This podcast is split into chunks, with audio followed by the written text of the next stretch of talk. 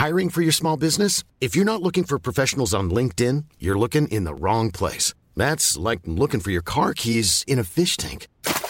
LinkedIn helps you hire professionals you can't find anywhere else, even those who aren't actively searching for a new job but might be open to the perfect role. In a given month, over 70% of LinkedIn users don't even visit other leading job sites. So start looking in the right place. With LinkedIn, you can hire professionals like a professional. Post your free job on linkedin.com slash people today. Bonsoir à tous, bienvenue sur CNews. Très heureux de vous retrouver pour ce nouveau numéro de Punchline. Merci de votre fidélité. Au sommaire, ce dimanche, un commerçant canois privé de marché après une agression commise par son fils. L'adolescent avait frappé une vieille dame en août dernier puis lui avait volé son sac. La question de la justice pour les mineurs se pose, mais aussi pour leurs parents. On en débat avec mes invités dès le début de cette émission. Emmanuel Macron en interview dans Le Parisien, le président de la République passe en revue de nombreux sujets, notamment celui de l'immigration avec cette loi qui sera portée par le ministre de l'Intérieur Gérald Darmanin en début d'année.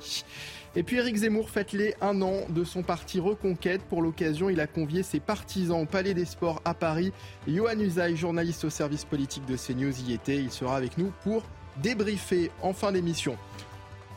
On débat bien sûr de tous ces sujets dans un instant avec euh, mes invités. Je vous les présente juste après le rappel des principaux titres de l'actualité. Il est 17h et c'est avec Mathieu Devez. À Nice, la police tire sur le suspect d'un double meurtre. Les faits se sont produits ce matin rue Saint-François-de-Paul. Un Iranien de 48 ans en situation irrégulière a été repéré près du marché de Noël. Il a sorti une machette et un couteau pour agresser une policière. Cette dernière a alors tiré et touché l'homme à l'épaule. Celui-ci a été interpellé, connu de la police pour des affaires de droit commun. Il est suspecté du meurtre de deux sans-abri retrouvés morts mercredi. L'hôpital de Versailles visé par une cyberattaque, elle a eu lieu hier soir et perturbe fortement l'activité du centre hospitalier situé dans les Yvelines. L'accueil des patients est par conséquent limité, le système informatique a été coupé et une cellule de crise a été ouverte. Plus de 78 millions d'euros de promesses de dons pour le Téléthon. Cette 36e édition s'est achevée après 30 heures de programme et un niveau de promesses de dons supérieur de près de 4 500 000 euros à celui enregistré l'an passé. Les dons peuvent encore être réalisés jusqu'au vendredi 9 décembre par téléphone au 36 37 ou sur Internet.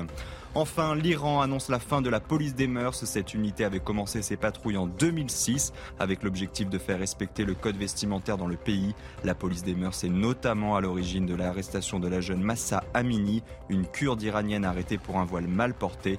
Et sa mort en détention le 16 septembre dernier a provoqué une vague de contestation qui perdure depuis près de trois mois. Merci Mathieu. Punchline avec autour de la table ce dimanche Gabrielle Cluzel, directrice de la rédaction de Boulevard Voltaire. Bonsoir Gabrielle. Georges Fenech, consultant CNews, ancien magistrat. Bonsoir Georges. Bonsoir. Philippe Guibert, enseignant, consultant. Rebonsoir euh, Philippe, on était ensemble Absolument. hier. On ne se quitte plus le week-end. On ne se quitte plus absolument. Et puis Eric Revel, Bonsoir. journaliste. Bonsoir Eric. Quelle justice pour les mineurs ou pour leurs parents? Retour ce dimanche sur l'agression sauvage d'une octogénaire par des mineurs à Cannes en août dernier. Deux des trois jeunes présents ont été reconnus coupables et seront maintenus six mois en centre éducatif. Et au nom du principe que chacun est responsable de ses enfants, la mairie de Cannes a retiré son emplacement au père d'un des adolescents sur le marché de Cannes. Le sujet est signé Célia Judas. Après la condamnation de son fils, le père de l'un des deux mineurs qui a agressé une octogénaire à Grasse au mois d'août s'est vu retirer l'attribution de sa place au marché de la Boca à Cannes. Monsieur Azari y occupait un emplacement une demi-journée par semaine. Elle lui a été retirée par la municipalité quelques jours après la décision de justice, une mesure prise à titre conservatoire, ajoute la mairie. D'après le cabinet du maire, le profil de l'adolescent interpelle. Expulsé de plusieurs établissements scolaires pour des faits d'agression et de violence, il a également fait l'objet d'une information préoccupante transmise en 2019 par l'un de ces établissements. La famille de l'individu doit quant à elle 61 000 euros à la caisse d'allocation familiale des Alpes-Maritimes, après des sommes indûment versées. En cause, l'oubli de déclaration de l'activité de M. Azari. À l'époque, le maire de Cannes, David Lisnard, avait fait part de son indignation et demandé un renforcement des mesures à l'encontre de la délinquance juvénile.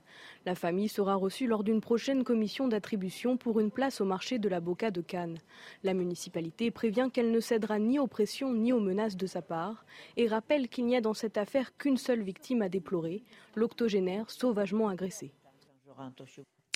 Alors, pour qu'on comprenne bien ce que la mairie reproche à la famille, Premièrement, l'adolescent a été expulsé plusieurs fois du collège. L'adolescent a fait l'objet d'une information préoccupante transmise en 2019. Et puis la famille doit rembourser 61 000 euros à la CAF des Alpes-Maritimes. Les parents sont-ils responsables de leurs enfants mineurs au point de devoir être sanctionnés à leur place? C'est la question qu'on se pose ce soir, Georges Fenech. Oui, bah, écoutez, normalement, le principe, c'est que on est responsable pénalement que de son propre fait. D'accord? Sauf qu'il existe quand même des dispositifs pour ce qui concerne les parents dont la carence éducative est avérée. Et à ce moment-là, ils ont une responsabilité. Ils ont une responsabilité civile, c'est-à-dire qu'ils doivent assurer et, rembourser les préjudices commis par leurs enfants, mais il y a un texte qui existe aussi sur le plan pénal. À partir du moment où vous démontrez que les carences éducatives sont directement à l'origine de la délinquance des mineurs, les parents peuvent être condamnés jusqu'à deux ans d'emprisonnement et euh, combien d'amendes, je ne sais plus. Mais un texte qui n'est évidemment jamais appliqué. Donc il y a une responsabilité des parents, ce qui est normal, puisqu'ils ont la responsabilité de leur éducation.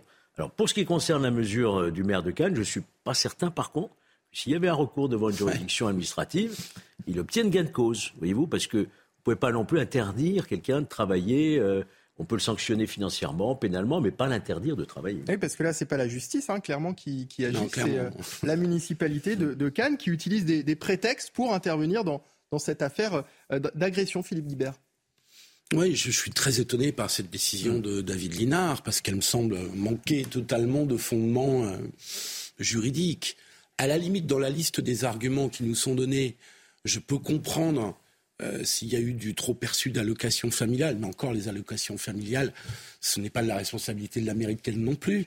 Euh, mais je ne vois pas comment on, peut priver quelqu'un de son activité euh, de cette façon-là, de façon purement discriminatoire. C'est à la justice éventuellement de se prononcer, ce que Georges vient de nous expliquer sur la causalité entre une défaillance éducative et une responsabilité pénale d'un enfant.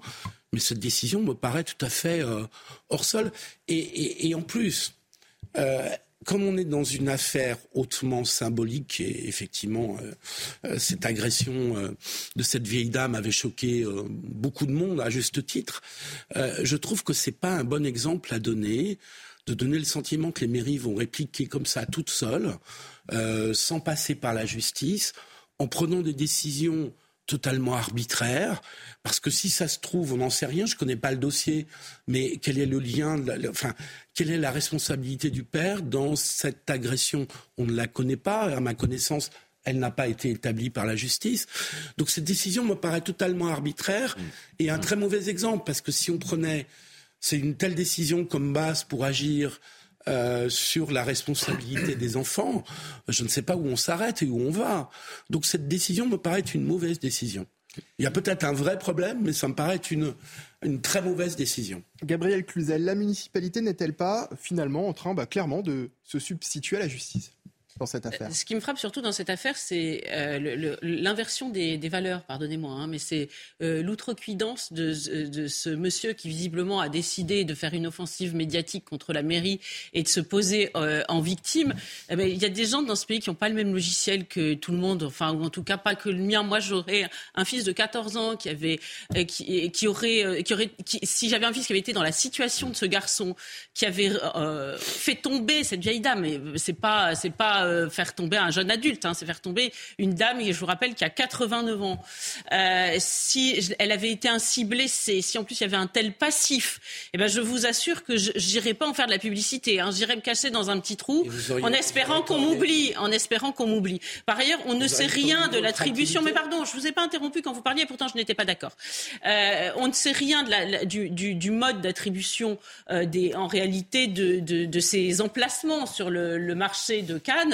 Euh, ah, donc il y a peut-être une, une part d'arbitraire de la mairie, une décision qui tient compte euh, de, de, des produits vendus, etc. Moi, j'avoue que je n'en sais rien. Je ne sais pas du tout comment fonctionne ce, ce marché. Hmm. J'ai tendance à faire confiance euh, à, à, un édile quand il, il prend ce genre de décision. Ce qui est incertain, c'est qu'il faut aujourd'hui encourager les parents qui élèvent correctement leurs enfants et décourager les, les parents qui les élèvent mal. Et de, de, de toute évidence, au vu du passé, passif de ce garçon, c'est pas un coup de folie brutal. Et puis vient se, vient se rajouter à ça euh, le passif des allocations familiales non remboursées. Reconnaissez que c'est un peu fort de café. Je crois que ce monsieur devrait se faire discret, me semble-t-il. Ça veut dire que la justice finalement n'est pas suffisamment ferme avec les mineurs et que bon, on a envie de se dire que la municipalité a peut-être pris euh, les choses en main? Moi, ce qui, me, ce qui me frappe, c'est surtout le, le, comportement des parents. Vous avez raison. La, la, justice pour les mineurs, on l'a dit cent fois, est tout à fait inadaptée aujourd'hui avec des lois anciennes euh, qui ne sont plus du tout, euh, que, qui ne conviennent plus à la situation d'aujourd'hui. Mais là, c'est vraiment le, le, profil des parents et la, et, la réaction des parents. Et ce n'est pas la première fois. C'est-à-dire qu'aujourd'hui, vous avez un enfant qui est délinquant et, et c'est vous qui vous posez en victime. Moi, je serais ce père de famille, je, et j'en termine là, je vous laisse pas parler, je dirais à mon fils, voilà, à cause de ce que tu as fait, voilà dans quelle situation se retrouve notre famille. Et c'est à cause de toi. Et voilà une façon d'élever ses enfants. Et pas évidemment de se, de se poser en victime. Ça me paraît euh, tout à fait surréaliste. Éric Revel. Bon, moi j'ai entendu les arguments de, Georges Fenech avec beaucoup d'intérêt, évidemment. Mais euh, D'abord, David Lisnard, euh, c'est le maire d'association, c'est le maire de l'association des maires de France. Donc, c'est pas n'importe quel maire. En plus, ça a valeur exemplaire. Donc, ça, euh, ça frappe. Je vous rappelle que David Lisnard, ça a été l'un des premiers, euh, au moment où on parlait beaucoup des rodéos sauvages, a décidé de saisir les motos des, des, fautifs et, et de, les, de, les, de, les, de les condamner, de les faire écraser, ces motos. Donc, c'est pas la première fois qu'il surprend son monde. Mais dans la cette affaire, vous vous souvenez de ce qu'il avait dit? Oui, il avait dit que si, si, ça, avait été, si ça avait été sa propre mère, c'est peut-être lui qui serait en prison. Qui serait en prison aujourd'hui. Donc ça veut dire qu'il se serait, qu'il se serait. Alors, alors c'était peut-être une déclaration très discutable, Philippe, mais pour moi, euh, et je l'avais souligné à l'époque, c'était la première fois que j'entendais un politique de ce niveau-là euh, prendre euh, et tenir ce genre de discours. Donc moi, j'ai toujours pensé que, la politique française avait pris un virage à ce moment-là. Certains vont louer ce virage, d'autres, au contraire, vont le condamner. Mais si vous, si vous raisonnez au-delà des, des, arguments euh, de justice, on verra si le tribunal administratif euh, donne raison ou tort ou demande au maire de Cannes de, de casser sa décision concernant cet emplacement, il y a aussi ce que pensent les gens. Et quand on fait de la politique, on fait attention à ce que pensent les gens. Et David Lisnard fait de la politique. Et pourquoi je vous dis ça? Parce que quand on voit les 61 000 euros d'arriérés euh, à la CAF, j'ai envie de vous dire, on ne peut pas avoir le beurre et l'argent du beurre. C'est-à-dire qu'on ne peut pas toucher de l'argent grâce à ses enfants en allocation familiale et ne pas utiliser cet argent pour les éduquer euh, correctement, pour les faire vivre correctement. Et ça, la plupart des Français qui découvrent euh, cette information aujourd'hui mmh. découvrent également que cette famille a touché 61 000 euros euh, de trop, visiblement, d'allocations familiales. alors justement, on en vient à ce sondage intéressant, euh, euh, ce sondage CSA pour CNews de, la semaine dernière avec, avec ce chiffre, 71% des, Français se disent favorables à la suppression des aides sociales mhm. pour les familles de délinquants. Ça veut dire que les Français sont forcément scandalisés lorsqu'ils découvrent des affaires comme, comme celle-ci. Mais oui, c'est pour ça que je, vous disais, il y, a, il y, a, ce que la justice dit, qui est incontournable, et elle dira si le maire de Cannes est dans son droit ou pas, mais il y a ce que les Français pensent. Et on le rappelle, ce sondage, 71% des Français considèrent qu'on devrait supprimer les aides sociales aux familles. Oui, parce que quand même, sur, sur le fond, ils ont 15 ans, 14 ans, ces jeunes délinquants. Les parents sont responsables de ce qu'ils sont devenus. Et ce n'est pas la première fois qu'ils se font rattraper par la patrouille, si j'ose dire. Donc, globalement, évidemment, euh, se faire justice soi-même, c'est pas faire justice. C'est pas ce que je suis en train de dire. Mais quand vous avez affaire à un homme politique, Philippe, comme David Lisnard, qui, euh, à plusieurs reprises, a montré de manière assez forte qu'il était capable ah, d'arpenter d'autres chemins, ben, ça, ça ne m'étonne qu'à moitié. Alors Philippe Guibert, vous n'êtes pas d'accord avec ces 71% de Français, visiblement? Non, mais c'est. Enfin, je veux dire, il y a ce que pensent les gens et puis il y a le droit. Il y a euh, les situations qu'on peut ressentir comme injustes. Et puis, il y a la décision qui ne doit quand même pas être complètement arbitraire. Donc, qui un sujet sur les 61 000 euh, euros d'allocation familiale perçus en trop, ça je le concède tout à fait. Mais on ne peut pas priver, enfin, dans une société de liberté, hein, on est encore dans une société de liberté, hein, on ne peut pas priver une personne de son activité au titre de, sa responsabilité parentale euh, ou de la, responsabilité de son enfant. Et, pour, quelle raison, Georges Fenech, vous disait que les, parents étaient Mais alors à partir de quel moment, Philippe, les parents sont responsables de leurs enfants? À partir de quel moment? Mais tu, à partir de quel moment? dans une Ils ne sont jamais responsables de leurs enfants? Écoute, euh, cher Eric, des enfants qui ont fait des bêtises, je ne parle pas de Non, mais là, c'est pas des bêtises, ce sont des agressions. On va, laisser Georges répondre. Il y a d'autres. Ah, je, voudrais juste terminer mon propos, parce que je trouve que là, on, passe dans une logique légèrement délirante, si vous me permettez l'expression. À partir du moment, oublions ce cas de figure, hein, qui est, euh, à partir du moment où on a un enfant qui fait une bêtise, voire pire, euh, on ne va pas supprimer les emplois des parents. Enfin, dans quelle logique rentre-t-on? Est-ce que vous vous rendez compte du délire dans lequel vous rentrez, dans lequel, à mon avis, David Linard, comme vous l'avez dit, Eric, parce qu'il fait de la politique, parce qu'il sait ce que pensent les gens, qui évidemment sont légitimement révoltés par euh, ce qui s'est passé, on ne peut pas rentrer dans cette logique totalement arbitraire qui n'a aucun fondement en termes de liberté individuelle. Pour ce qui concerne, enfin, je veux dire, ça n'a pas de sens. Pour ce qui concerne le sondage, 71%. Mais c'est un autre débat, le sondage. Hein. privation des aides sociales. Je rappelle, les aides sociales, ça ne veut pas dire prestation familiale. Hein. Les aides sociales, c'est ce que donnent les mairies euh, pour aider des familles nécessiteuses à un certain moment. Mm. Ça dépend euh, du CCAS. Bon, on connaît ça. Il est normal que la collectivité suspende les aides sociales à une famille dont euh, les, les, enfants commettent des dégâts qui coûtent à la collectivité. Voyez-vous ça, là-dessus, moi, je suis dans les 71%. Et d'ailleurs, il y a beaucoup de mairies qui le font aujourd'hui. Vous tenez bien, vous allez à l'école, pas d'absenté scolaire, vous ne dégradez pas l'abribus, etc. Votre famille a, besoin d'une aide. Mais si vous ne respectez pas la collectivité, voilà. Alors, pour les prestations sociales, moi, je suis aussi pour une mise sous tutelle des prestations familiales lorsqu'il y a effectivement des, familles qui ne tiennent pas leurs enfants. Et j'en termine par là, vous avez vu aussi que de plus en plus de mairies, aujourd'hui, font des expulsions de logements sociaux avec les bailleurs pour les familles qui troublent, à cause de leurs enfants, l'ordre public, euh, qui se livrent à un trafic de stupéfiants. C'est encore non, mais ça veut dire qu'il y a quand même toujours quelque part à rechercher cette responsabilité d'une carence éducative on, avance, on, va, on va changer de, sujet. c'est dommage parce que c'est un vrai débat quand même. C'est un, vrai, débat, mais on a beaucoup de sujets à voir euh, jusqu'à avant 18 h On ne sait même pas comment sont attribués les, le mode d'attribution. Non, c'est assez classique pour un marché. Pour de, bah, mais il y, a plus, ça doit être très convoité. C'est normal. Ce qui est sûr, c'est que juridiquement, il ne pourrait pas motiver sa décision de refus de renouvellement de son emplacement parce que ses enfants commettre des actes de délinquance. Ça, juridiquement, ça ne tiendrait pas la route. On est bien Il a certainement motivé sa décision juridiquement autrement. Et je pense même, en faisant euh, référence au, trop euh, perçu de la cage, je ne pense pas que ça soit un motif. Non, non plus. Euh, donc juridiquement, ça ne tient pas.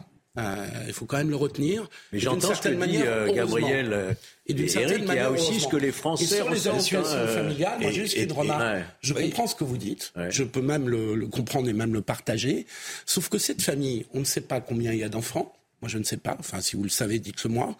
Et donc, si vous avez un gamin qui se conduit extrêmement mal, ce qui est le cas du gamin en question, mhm. et si vous avez d'autres gamins qui, eux, vont à l'école, euh, ne commettent pas de délit, vous sanctionnez les autres gamins Comment vous eh faites oui, ben oui. Allez, dans l'actualité ah, également de, ce dimanche, Emmanuel Macron en interview dans Le Parisien, le président de la République passe en revue de nombreux sujets, notamment celui de l'immigration avec cette loi qui sera portée par le ministre de l'Intérieur, Gérald Darmanin, en début d'année. Résumé de cette interview du chef de l'État avec Sandra Thiombo. Emmanuel Macron ne sait pas si cette loi sera plus efficace que les 28 précédentes, mais il dresse ce constat. La France a toujours été une terre d'immigration, cela fait partie de notre ADN, c'est la force de notre pays et on en a toujours eu besoin pour notre économie. Pour le président français, le monde fonctionne grâce à l'immigration. Il questionne d'ailleurs, est-ce qu'on pense sincèrement que la restauration, les travaux agricoles et beaucoup d'autres secteurs tournent sans immigration? La réponse est non. Le chef d'État évoque une stratégie en trois temps, aider le développement pour traiter à la racine les inégalités, faciliter le retour et la lutte contre les réseaux clandestins, enfin simplifier les procédures à l'accueil. Emmanuel Macron se montre toutefois réaliste. Nous avons un modèle généreux, mais on doit mettre des barrières à l'entrée car on ne peut pas accueillir tout le monde. Il a profité de cet entretien dans le Parisien pour tacler le Rassemblement national. Je veux préserver notre droit d'asile et je veux qu'on intègre plus vite et mieux les personnes que l'on choisit de garder sur notre sol. Enfin, il évoque une politique de fer fermeté et d'humanité. C'est le meilleur antidote à tous les extrêmes qui se nourrissent des angoisses. Alors, le en même temps, toujours, hein, avec Emmanuel Macron, même sur le sujet de l'immigration, Gabriel Cluzel. Enfin, euh, en réalité, il, maîtrise rien du tout. Enfin, il est, en train euh, d'organiser l'impéritie et la submersion migratoire. Point barre. Hein. Vous savez, c'est la phrase de Cocteau euh, quand les événements nous dépassent, feignons de les avoir organisés. Là, c'est rigoureusement ça. Il profère des choses qui sont historiquement fausses. Il dit que la France est une terre d'immigration c'est pas vrai. C'est les États-Unis sont une terre d'immigration. Peut-être son retour hmm. des États-Unis là, ça, On va reparler, ça lui a tourné la tête. Euh, Donc c'est pas vrai. Je, je pense qu'on en parlera de fait tout à l'heure. Je trouve ça extrêmement insultant tout ce qu'il raconte pour les Français. Moi, mon grand-père était agriculteur. Je vous garantis que ses fils l'ont aidé à travailler la terre. Ils travaillent toujours la terre. Et, euh, et, et, et à aucun moment, ils ont eu besoin euh, d'immigrer pour les aider. C'était pas des feignants qui euh, se vernissaient les ongles des doigts de pied. Vous voyez? Bon. Donc j'aimerais à un moment qu'on arrête d'insulter les Français. Ce serait intéressant parce que quand ça vient du président de la République, euh, il, il, faut. C'est quand même assez, assez inquiétant. Et surtout, ça montre là clairement aux Français que devant une situation extrêmement critique, et, et bien, il a décidé de baisser les bras. Et ça, euh, là, il justifie le fait qu'il baisse les bras. C'est profondément inquiétant, évidemment. Éric Revel, l'immigration fait-elle partie de l'ADN de la France hein, C'est ce que dit euh, Emmanuel Macron. Alors, euh, bon, dans l'interview, je vais y revenir, revenir tout de suite. À mon avis, il mélange tout. Hein. Il mélange droit d'asile, réseau clandestin, etc. Mais sur l'idée que des travailleurs immigrés ont participé à la croissance française, oui, c'est indéniable. à un moment, à plusieurs moments de notre histoire. Euh, les, certains Algériens euh, dont le BTP ou la mécanique avait besoin, euh, des Italiens, des Polonais, ça c'est tout à fait juste. Maintenant, ce qui est absolument incroyable, vu le contexte autour de la question de l'immigration en France en ce moment, qui est un sujet très sensible pour les Français, tous les sondages le montrent, ce que je déplore avec le respect qu'on doit au président de la République, c'est de mélanger absolument tout. Quand vous voyez le président de la République qui dit il faut euh, finalement euh, donner une identité nationale à ces gens qui travaillent euh, dans la restauration ou dans le bâtiment et qui n'ont pas les, papiers suffisants pour pouvoir rester sur notre sol. Mais pardon, on légitime d'une certaine manière la faiblesse de l'état de droit en disant ces gens travaillent de manière illégale depuis très longtemps et donc pour les récompenser de ce qu'ils font, oui, pour l'économie française, on va euh, on, va leur donner euh, une, une pièce d'identité et un permis de travailler. Mais pardonnez-moi, euh, ça se termine toujours comme ça en France. C'est-à-dire que l'appel d'air, en fait, on ne peut pas à la fois dire, comme le président de la République le fait, il faut lutter contre les réseaux clandestins, et en même temps les encourager finalement à mettre à disposition de secteurs qui parfois s'en contentent, et là où ils sont parfois sous-payés, avec des conditions de travail difficiles. On ne peut pas encourager ces réseaux clandestins à fournir une main-d'œuvre illégale avec l'espérance quelques années plus tard que cette main-d'œuvre sera légalisée. Et pardon, mais confondre droit d'asile, euh, euh, secteur économique en tension, comme le fait le président de la République, là c'est plus du, là c'est plus du en même temps. Là c'est plus du en même temps. C'est un espèce d'amalgame, à mon avis, qui qui ne rassure euh, personne et qui ne va pas arrêter les flux d'immigration qu'on connaît aujourd'hui. C'est du en même temps lorsqu'il dit. Non, c'est plus que du en même temps. Il faut une politique C'est plus que du en même temps et une politique. Non, mais le droit, le droit d'asile n'a rien à voir avec le fait que des gens viennent travailler de manière illégale dans notre pays. C'est tout. Georges Fenech. Je crois qu'on en est à la 29e loi euh, sur l'immigration hein, depuis 80, euh, c'est-à-dire en moyenne une, tous les 18 mois. Et à chaque fois, c'est le même argumentaire qui est délivré soit par le président de la République, soit par le ministre de l'Intérieur. Loi de fermeté et loi d'humanité. Ce qui était peut-être valable il y a une certaine époque, aujourd'hui n'est plus entendable par les Français. Parce qu'on voit bien ce qui se passe avec les flux migratoires massifs aujourd'hui le, nombre de clandestins qui sont sur notre sol et tout ce que cela induit, nous le savons, puisque maintenant c'est reconnu par le président de la République et le ministre de l'Intérieur, de délinquance et de violence. Donc on a atteint, je dirais, un seuil de, de tolérance. C'est pour ça que ce type de discours, à mon avis, ne peut faire que monter le Rassemblement national. Et alors, on se demande si de manière subliminale, puisqu'on parle de dissolution prochaine, etc., s'il n'y a pas peut-être une arrière-pensée politique, parce que ce genre de discours, évidemment, il n'est plus entendable aujourd'hui. Il faut rétablir une politique de quotas, ça c'est évident, et non pas se soumettre euh, et régulariser des clandestins. Il faut choisir hmm. ceux qu'on veut accueillir, ceux dont on a besoin dans les secteurs en tension, effectivement, avoir toujours notre politique de droit d'asile, qui est ça, c'est l'ADN, ça c'est de la France, effectivement. Mais pour le reste, je, trouve que aller encore une fois dans ce sens de euh, on accueille, il le dit, on n'accueillera pas toute la misère du monde. Vous vous souvenez déjà, Michel Rocard et d'autres l'ont dit, etc. Mais qu'est-ce qu'on fait en réalité? C'est ce qu'on fait quand on régularise des clandestins et quand on fait appel comme ça à, l'immigration euh, des autres pays. Et... Alors sur la question de l'ADN, justement, Éric Zemmour euh, a, répondu tout à l'heure pendant son discours qu'on va débriefer dans, dans un instant. Non, Monsieur Macron, la France n'est pas une vieille terre d'immigration. Les immigrés européens du 19e et du 20e siècle n'ont rien à voir avec les immigrés maghrébins et africains d'aujourd'hui. Je voudrais votre réaction là-dessus, Philippe Guibert. Non, la France est une terre d'émigration depuis le 19e. 19e, début du 20e. voilà. Euh, et donc, euh, et donc euh, tout le monde a un peu raison. C'est-à-dire que c'est pas une terre d'immigration depuis, depuis Clovis, même s'il y a eu des mouvements de population. Mais il y a de l'immigration régulière européenne, africaine depuis le 20e siècle. en particulier, c'est le siècle où il y a eu le plus d'immigration. Il va bien falloir accepter la France telle qu'elle est. Je veux dire, on peut. L'enjeu, c'est de refonder une politique d'intégration. C'est là où nous avons échoué. C'est-à-dire que euh, c'est Jean Daniel qui était le, une haute figure de, la gauche intellectuelle et patron, le patron du, du Patron du Nouvel qui dans le désert de la gauche, hélas, acclamé tout au long des années 90 euh, le fait qu'on ne pouvait pas accueillir dès lors qu'on ne savait pas intégrer. Hum, mais Philippe, Philippe, factuellement, factuellement, non mais, parce que vous ouais, moi aussi, parce que factuellement, ce que dit Eric Zemmour a du sens. Pardonnez-moi, ça a du sens. Mais si, mais, pour, mais non, mais alors attendez, non mais moi je, alors enlevez le mot. en 30 secondes. Oui, oui, si ça vous va, euh, Philippe, vous enlevez le mot Eric euh, Zemmour en dessous et puis on analyse ce qui a été dit. Ce qui est vrai, c'est que euh, les vagues d'immigration euh, polonaise, euh, italienne, par exemple, dans notre pays, avaient un socle commun avec ce que ce qu'est la culture et la société française. mais non, mais ça, mais c'est pour ça qu'on traitait les mais, non, mais non. Ce que je veux dire, c'est qu'on avait en partage, Philippe, on avait de toutes les époques, on avait en partage une culture euh, euh, commune. on avait une culture commune. Après, Dire que c'est euh, beaucoup plus compliqué d'intégrer, puisque vous croyez encore à l'intégration, des populations qui ah, viennent d'Afrique ou du. c'est pas d'y croire. Mais, c'est une vérité absolue. Mais c'est vrai. Je suis pas allé au bout de mon propos. Hein. Je suis désolé de ne pas être allé au bout de mon propos. Je suis pas allé au bout de mon propos parce que la terre d'immigration, de fait, je suis d'accord avec vous, Philippe Guibert, elle n'a jamais existé avant les premières immigrations européennes du 19e et du 20e. Donc parler de terre d'immigration comme si ça s'était construit sur une immigration comme les États-Unis, c'est une, euh, c'est un, c'est un mensonge historique. Donc, euh, quand on écoute Emmanuel Macron, il n'y avait déjà pas de culture française. Maintenant, il n'y a plus d'histoire de France. Donc, et puis, il va falloir qu'entre deux narratifs, ils choisissent l'un, parce que soit il parle de Gaulois réfractaires, un Gaulois s'enraciner, c'est, on voit à peu près l'idée qui se fait du français, soit il parle d'une terre d'immigration. Mais c'est, les, on voit bien que c'est un homme à sincérité successive. En fait, c'est le dernier qui a parlé qui a raison. Je pense qu'il vient des États-Unis.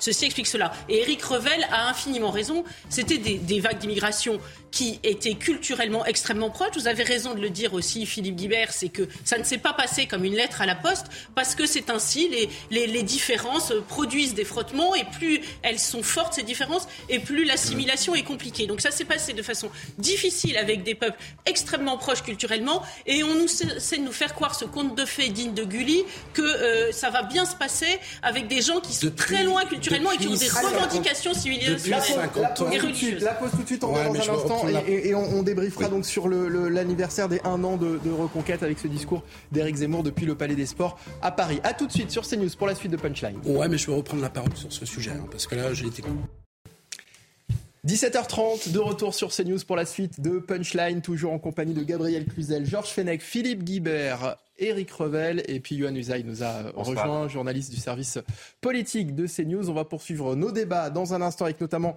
euh, l'anniversaire des un an de reconquête et ce discours d'Éric Zemmour au Palais des Sports à Paris. Ce sera juste après le rappel des principaux titres de l'actualité. Avec vous, Mathieu Devez. Qui sera le président du parti Les Républicains? Plus de 91 000 adhérents doivent choisir entre Éric Ciotti, Aurélien Pradier et Bruno Retailleau. Les résultats seront connus aux alentours de 18h, dans une petite heure donc, mais si aucun des trois candidats ne parvient à décrocher une majorité, un second tour sera organisé dès le week-end prochain pour déterminer un vainqueur parmi les deux finalistes. Un nouveau plan pour lutter contre les trafics de tabac. Le ministre des Comptes publics, Gabriel Attal, dévoilera demain un plan de trois ans. Parmi les mesures phares, le déploiement d'une dizaine de camionnettes équipées de scanners à rayon X, capables de passer au crible un véhicule en une minute. Selon les douanes, plus de 600 tonnes de tabac de contrebande ont été saisies cette année. Près de 2000 personnes évacuées en Indonésie après l'éruption d'un volcan situé sur l'île de Java. Le mont Semeru a craché un nuage de cendres haut de plus d'un kilomètre. Aucune victime n'a été signalée dans l'immédiat, mais les autorités ont demandé aux habitants de se tenir à au moins 8 kilomètres du cratère. Éric Zemmour fête les un an de son parti Reconquête. Pour l'occasion, il a convié ses partisans au Palais des Sports. Johan Usaï, vous y étiez, un rassemblement qui ressemble beaucoup au, meeting de Villepinte il y a quasiment un an, jour pour jour. Hein. C'était le 5 décembre 2021. On imagine qu'il y avait une, volonté d'Éric Zemmour de, reprendre les codes de, ce meeting. C'est aussi un symbole, on imagine, Johan. Une volonté surtout de continuer euh, d'exister dans le débat public, étant donné qu'il n'a pas d'élus, n'existe pas politiquement dans nos institutions à l'Assemblée nationale. Donc, pour nourrir le débat politique, il a besoin comme ça d'avoir des, des, des, moments où l'attention est focalisée sur son parti. C'était le cas aujourd'hui, en l'occurrence. Euh, dans le discours, pas de surprise évidemment, mais euh, l'objectif pour lui, c'était d'entretenir la flamme, en quelque sorte, de montrer à ses adhérents, à ses sympathisants qu'il était toujours là. On le décrit parfois comme mort politiquement parce qu'il a fait des résultats extrêmement décevants. On dit que son parti n'a pas d'avenir. Lui a voulu dire à ses adhérents adhérents, euh, continuer le combat, continuons à travailler et continuons à préparer les prochaines échéances. En tout cas, il, a voulu aussi dire à ses adversaires politiques qu'il serait candidat euh, aux européennes en, 2024. Il a parlé aussi de 2027, donc il s'inscrit quand même dans un temps long, là où ses adversaires disent que lui n'a plus d'avenir. Donc c'est aussi pour cela qu'il a organisé ce meeting. Et c'est aussi une façon de tourner définitivement la page de, sa défaite à la présidentielle?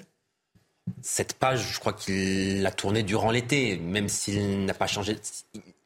Généralement, on dit qu'on tourne une page quand on se remet en question, quand on essaie de tirer les leçons de ses échecs. Lui ne l'a pas fait, mais pour une raison qui, qui est simple au fond, c'est qu'il considère qu'il a raison. Il considère qu'il pose le bon diagnostic. Il considère qu'il a mis des mots M-O-T-S sur les mots M-A-U-X de la société. Donc il ne change pas de discours et il pense que, au bout d'un moment, ce discours-là, cette analyse sera payante. Donc il n'y a pas de remise en question de, de ces échecs. Il considère que s'il a échoué à la présidentielle, c'est en raison euh, d'événements qui lui ont échappé, c'est la guerre en Ukraine, etc. Donc il, n'y a pas de changement d'attitude. Éric Zemmour n'a pas changé au fond. Une façon peut-être de remettre les choses à plat, de repartir à zéro quand il, dit, quand il dit ne soyez pas pessimistes, que tous ceux qui prédisent notre mort se mettent bien mmh. une chose en tête, nous venons de naître. Oui, d'ailleurs, euh, son discours, en fait, c'était une manière de dire la reconquête, qui est le nom de son parti, ne fait que commencer. Voilà, nous avons un an, la conquête du pouvoir, euh, ça prend du temps et il s'est inscrit dans ce temps long. C'est pour ça qu'il a parlé des échéances électorales euh, futures. Il a dit à ses adhérents, euh, effectivement, le score que nous avons connu à la présidentielle, aux législatives, est un score qui est très décevant, mais nous n'en sommes pas vraiment responsables. Au fond, nous allons continuer à dire ce que nous disons depuis un an et au bout d'un moment, ça paiera. Éric Revel, euh, quel, avenir, quel avenir pour le parti de Alors moi, je, après pas, le rassemblement Alors moi, je, je, vais essayer de poser un diagnostic un peu clinique. Moi, j'ai pas tout à fait la même euh, interprétation. C'est-à-dire que, un, 7% une élection présidentielle vous venez de nulle part, même si les sondages vous prédisaient euh, énormément en plus, c'est pas si ridicule que ça. Le vrai échec d'Éric Zemmour, c'est la suite. C'est la, ce sont les législatives, sans aucun élu. Ça, c'est un vrai sujet. Les thèmes qu'il a portés, il y en a au moins un qui continue d'occuper les Français. Pardonnez-moi. D'ailleurs, on a commencé par ça tout à l'heure euh, dans l'émission, c'est la question de l'immigration. C'est vrai qu'il est passé à côté de la question du pouvoir d'achat, qu'a ciblé Marine Le Pen, au contraire, avec bonheur pour elle euh, dans cette campagne présidentielle. Et puis, on peut se poser la question pourquoi, au bout d'un an, faire un meeting politique? D'habitude, c'est quand on a quelque chose à annoncer. Là, pas du tout. Mais attendez, il y a une chose très importante pour Reconquête en ce moment, c'est qu'ils sont en pleine campagne de réadhésion, de réadhésion. Donc le fait de voir le leader Éric Zemmour, pour les gens qui se posent la question de savoir s'ils reprennent ou pas leur carte à Reconquête, c'est un élément central. Et quand vous médiatisez un, un meeting comme celui-ci, évidemment, vous remettez du baume au cœur des gens qui vous ont fait confiance et vous les poussez d'une certaine manière à reprendre leur quête à reconquête. Alors je dis pas que c'est uniquement pour ça, puisqu'il ne change pas ses thèmes et il continue de penser qu'il a raison, comme vous le soulignez. Mais cette période n'est pas négligeable du tout pour lui, parce que la vraie question, quand vous n'avez pas d'élu, vous n'avez pas de subvention de, de, l'État, euh, vous avez donc un problème de, de, trésorerie, vous devez faire rentrer de l'argent dans les caisses du parti. Et évidemment, ce meeting tombe bien, puisque d'une certaine manière, ça regonfle le moral des troupes. Et pour ceux qui hésitaient, ça les pousse peut-être à reprendre leur carte à reconquête. Alors, Georges Fenech. C'est vrai, je vais rebondir sur ce qu'a dit Yohann Usan. En fait, il n'a pas fait euh, ce, cet examen post-échec électoral, parce que c'est vrai que 7%, c'était pas rien quand même, législatif, plus rien. En réalité, moi, je vois deux, deux, raisons essentielles, qui ont été deux erreurs, à mon avis. la première, c'est d'avoir mené quasiment une campagne monothématique. Quoi. Quand on parle d'Éric Zemmour, on parle d'immigration et d'insécurité. Or, on ne fait pas un programme présidentiel uniquement sur un thème aussi important soit-il. Et vous, ça, c'était une erreur. Il a essayé de se rattraper ensuite hein, avec des propositions économiques, mais c'était inaudible. Et deuxième erreur, enfin échec plutôt, c'est d'avoir cru pouvoir faire la synthèse des droites et d'avoir voulu rassembler à la fois le mouvement RPR dont il se revendiquait quelque part et le Rassemblement national, et ça n'a pas fonctionné. Je crois que c'est ça qui explique en réalité l'échec d'Éric Zemmour. Gabriel Cluzel, nous serons de toutes les campagnes, a dit Éric Zemmour. Il n'a pas l'intention de lâcher. Hein. Bah, la prochaine échéance intéressante pour lui, ce sera les européennes, puisque les européennes, le scrutin proportionnel le favorisera. Ce ne hmm. sera pas comme les législatives où il s'est retrouvé euh, de fait écrasé par euh, le, Rassemblement national. Donc là, euh, c'est vrai que pour lui, c'est une vraie opportunité. La question restant de savoir qui sera tête de liste, où se situera Marion Maréchal. Enfin, il y a un certain nombre d'enjeux internes dans cette question-là. Alors, vous avez raison de dire qu'il a fait une campagne, où c'est vous, Georges, qui l'avez dit, monothématique, parce que euh, ce qui a été compliqué pour lui, c'est que le Rassemblement national a ce présupposé. C'est-à-dire que euh, Jean-Marie Le Pen, pendant des années, a labouré les terres euh, sur la question migratoire. Donc quand Marine Le Pen est arrivée avec son pouvoir d'achat, elle a pu garder le pouvoir d'achat. Et finalement, c'était sous-entendu l'immigration. pour un Français moyen, le, le, Rassemblement national égale combat contre l'immigration. Donc c'est vrai qu'il a eu du mal à s'installer sur ce terrain-là et sans doute aussi à, toucher les, les classes populaires. Ce qui est certain, c'est qu'il a voulu remonter sur scène parce que Curieusement, d'ailleurs, même ses soutiens ont été assez surpris. Ils voyaient en lui un bretteur. Finalement, c'est pas sur ce terrain-là qu'il a été le meilleur, c'est sans doute en tribun. Il y a un tribun qui s'est euh, révélé au moment de la campagne et donc il avait sans doute euh, envie de, recommencer euh, l'exercice. ce qui est certain, c'est qu'il reste un espace, il lui reste un espace politique et donc l'avenir dira s'il saura l'exploiter ou pas. Philippe Guibert. Non, mais tout a été dit euh, sur Eric Zemmour. Euh, il n'a pas envie d'en parler. Euh, c'est un. Non, mais faire un meeting un dimanche où il y a un match de l'équipe de France, c'est déjà un choix politique. Ah. C'est un. Vous l'avez très bien dit, c'est un choix au usage interne. C'est de la remobilisation interne. On le disait tout à l'heure, c'est un an jour pour jour de. Et puis c'est se repositionner par rapport au congrès des LR, puisque l'union des droites a mm. été un des thèmes, un des thèmes d'Éric Zemmour, même s'il était le plus mal placé pour faire l'union des droites, puisqu'il s'est déplacé à la droite de Marine Le Pen. Donc c'était un peu compliqué de faire le go-between ou, le, ou, la synthèse entre euh, les LR et puis euh, le Rassemblement national. Et puis tout a été dit aussi euh, par Georges sur le fait que d'être obsédé par l'immigration et de ne savoir parler que de ça. et de cette façon-là, jusqu'à parce que c'est pas tant l'invasion de l'Ukraine qui a gêné Éric Zemmour dans sa campagne présidentielle, c'est que le jour où, en pleine émotion, il dit il faut pas accueillir de réfugiés ukrainiens, il perd, y compris dans, son, dans des électeurs qui pouvaient être intéressés par son discours, il perd beaucoup de monde. Et donc sa façon d'aborder la thématique de l'immigration de, façon hyper radicale, en flirtant parfois avec la xénophobie, euh, a évidemment limité fortement son audience. Et donc, pour rebondir sur cette phrase que vous citiez tout à l'heure d'Éric Zemmour, où il fait cette distinction entre l'immigration euh, européenne et l'immigration africaine, pour dire les choses par leur nom. Il oublie, par exemple, je trouve c'est une grande lacune dans son discours, il oublie que depuis 50 ans que nous avons cette immigration africaine, il y a eu des personnes, et fort heureusement, qui se sont intégrées à la société française. Et donc son discours est trop unilatéral et trop systématique pour, à mon avis, convaincre au-delà de 5-7%. Euh, non, mais c'est malhonnête de dire qu'il y a eu des personnes. Évidemment qu'il y a eu des personnes. C'est une approche collective qu'il faut avoir de l'immigration. Euh, euh, attendez, c'est une question de raisonnement même. c'est philosophiquement faux de dire parce qu'il y a eu quelques personnes qui sont intégrées. Oui, c'est un fait, je suis d'accord avec vous. Un fait. Il y a des personnes qui sont intégrées. Mais collectivement, l'immigration, ça ne fonctionne pas. C'est tout. Voilà. Alors, plus tôt dans l'après-midi, Papendiaï était invité sur Radio J. Le ministre de l'Éducation nationale s'est exprimé au sujet d'Éric Zemmour. Voici ce qu'il répond lorsqu'on lui demande si Éric Zemmour a instillé un poison dans la politique française. Écoutez. Est-ce que vous considérez que Zemmour a instillé un poison durable dans la vie politique et la société française? Un poison, il n'y a aucun doute. durable, j'espère que ce ne sera pas le cas, mhm. mais c'est un, un, polémiste professionnel complètement euh, euh, dévalué à la fois euh, d'un point de vue intellectuel. Lorsqu'on dit que Pétain a sauvé les Juifs, effectivement, je crois qu'on n'a plus grand-chose à dire sur quoi que ce soit et certainement pas sur les sujets d'histoire, ou bien que le capitaine Dreyfus n'était pas si innocent que ça, mhm. d'après d'après Zemmour.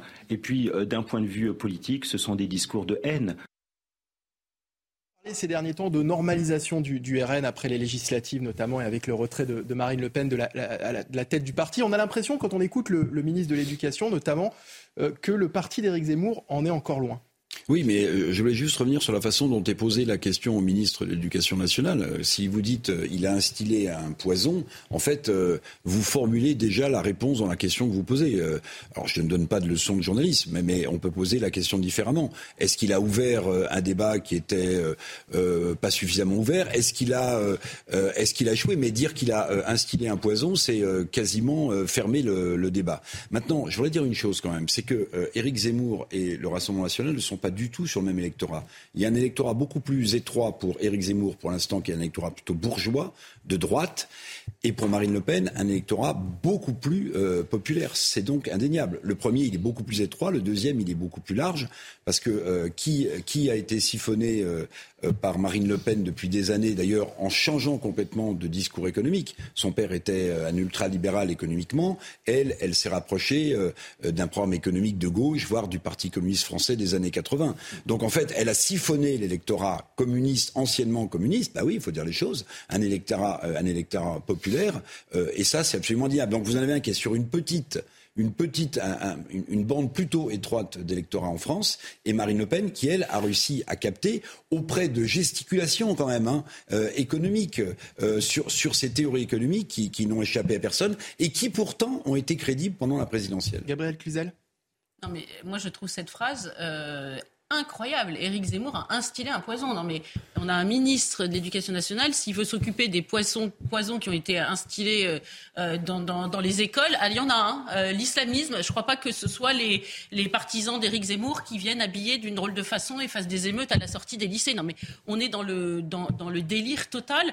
Et, et c'est évident qu'à un moment, ce déni va nous sauter à la figure et sauter à la figure, évidemment, de Papendiaï au premier chef. C'est même profondément choquant d'entendre ça dans un ministre qui a ce ministère-là. Vous l'avez dit, euh, les uns et les autres, c'était bien, pas bien, 7%. Néanmoins, 7%, c'est quand même pas rien. Donc il y a 7% potentiellement de parents qui ont leurs enfants à l'éducation nationale et qui entendent Papendiaï dire ce genre de choses. Mais, mais, mais c'est terriblement offensant. Il devrait garder une neutralité au moins. De... Non mais c'est pas un désaccord euh, idéologique de dire il a instillé un poison. Est-ce que c'est un poison? Le poison c'est gravissime. C'est la mort orale, poison. Bon, alors, euh, c'est pas rien. Non, la démocratie. non, pardon Philippe Guibert, mais dire j'ai un désaccord idéologique avec Éric Zemmour et, et il poison, c'est extrêmement, c'est extrêmement grave. Et, je, et, je, et les, les parents de, les parents de cet électorat-là ou pas sont fondés à être inquiets de voir ce, prof, ce, ce, ce ministre de l'Éducation nationale aussi partial. Pardon, c'est un, une rhétorique d'extrême gauche. Allez, un dernier mot sur euh, ce sujet, sur les un an de, de reconquête. Yuan Usaï. Enfin, oui, et, Éric Zemmour euh, a beaucoup parlé de reconquête. Il s'est focalisé sur reconquête dans son discours, les objectifs, etc. Il n'a cité que deux noms parmi ses, adversaires, Emmanuel Macron bien sûr, et Papendiaï précisément. Il a beaucoup parlé de l'école, Éric Zemmour. Il a dit que l'école était devenue le nouveau bastion de l'islamo-gauchisme. Il a dit que l'école était le nouveau terrain de jeu pour ceux qui font de la propagande LGBT.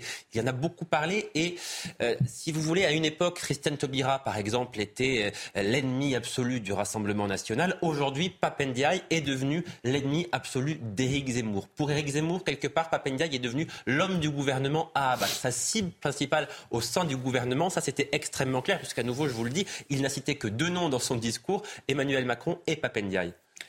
Allez, après la question de la place de reconquête dans le paysage politique de 2023, celle des Républicains se pose aussi. Les 91 110 adhérents des Républicains ont commencé à voter hier pour le premier tour de l'élection du nouveau président du parti, élection qui doit départager les députés Eric Ciotti, Aurélien Pradier et le patron des sénateurs Bruno Retailleau. Le vote électronique se termine à 18h et les résultats devraient être annoncés euh, dans la foulée. Alors qui pour succéder à Annie Genevard? Elodie Huchard vous êtes sur place avec Jules Bedeau au siège des Républicains dans le 15e arrondissement de Paris. Quels sont les enjeux de ce scrutin?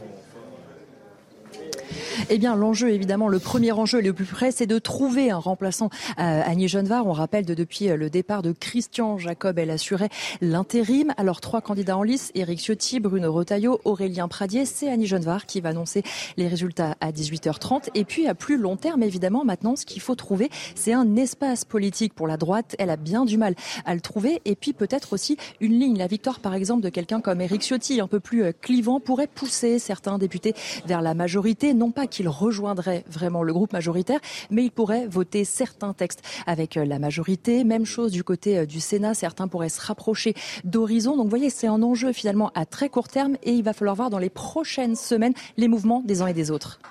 Elodie, on, on parlait de symbole tout à l'heure avec Éric Zemmour. Là aussi, euh, la date du 4 décembre n'a pas été choisie par hasard.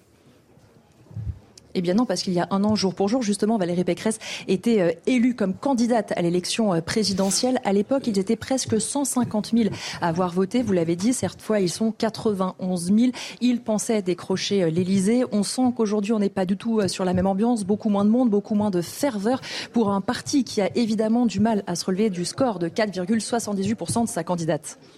Merci beaucoup, Elodie. Alors, les Républicains attendent beaucoup de, ce scrutin, Georges Fenech. Il est clair. Je crois que oui. Euh, d'abord parce qu'un président, euh, ça donne une ligne directrice à un parti qui a besoin euh, manifestement d'un nouveau souffle après cet échec cuisant à l'élection présidentielle et il faut le reconnaître aussi aux législatives.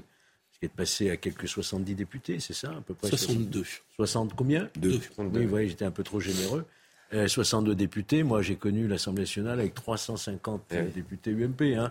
Donc, on, revient de très très loin. Et je pense que, il faut le dire, euh, LR joue son, son avenir, c'est-à-dire sa euh, survie, en fait, hmm. politique. Plus que son avenir, même. Plus que son avenir. Elle joue sa survie politique dans un espace politique qui est malheureusement pour l'instant trop restreint, entre un Rassemblement national qui a dépassé en nombre de députés le, les LR et, beaucoup d'électeurs qui nous étaient fidèles passaient euh, du côté d'Emmanuel Macron.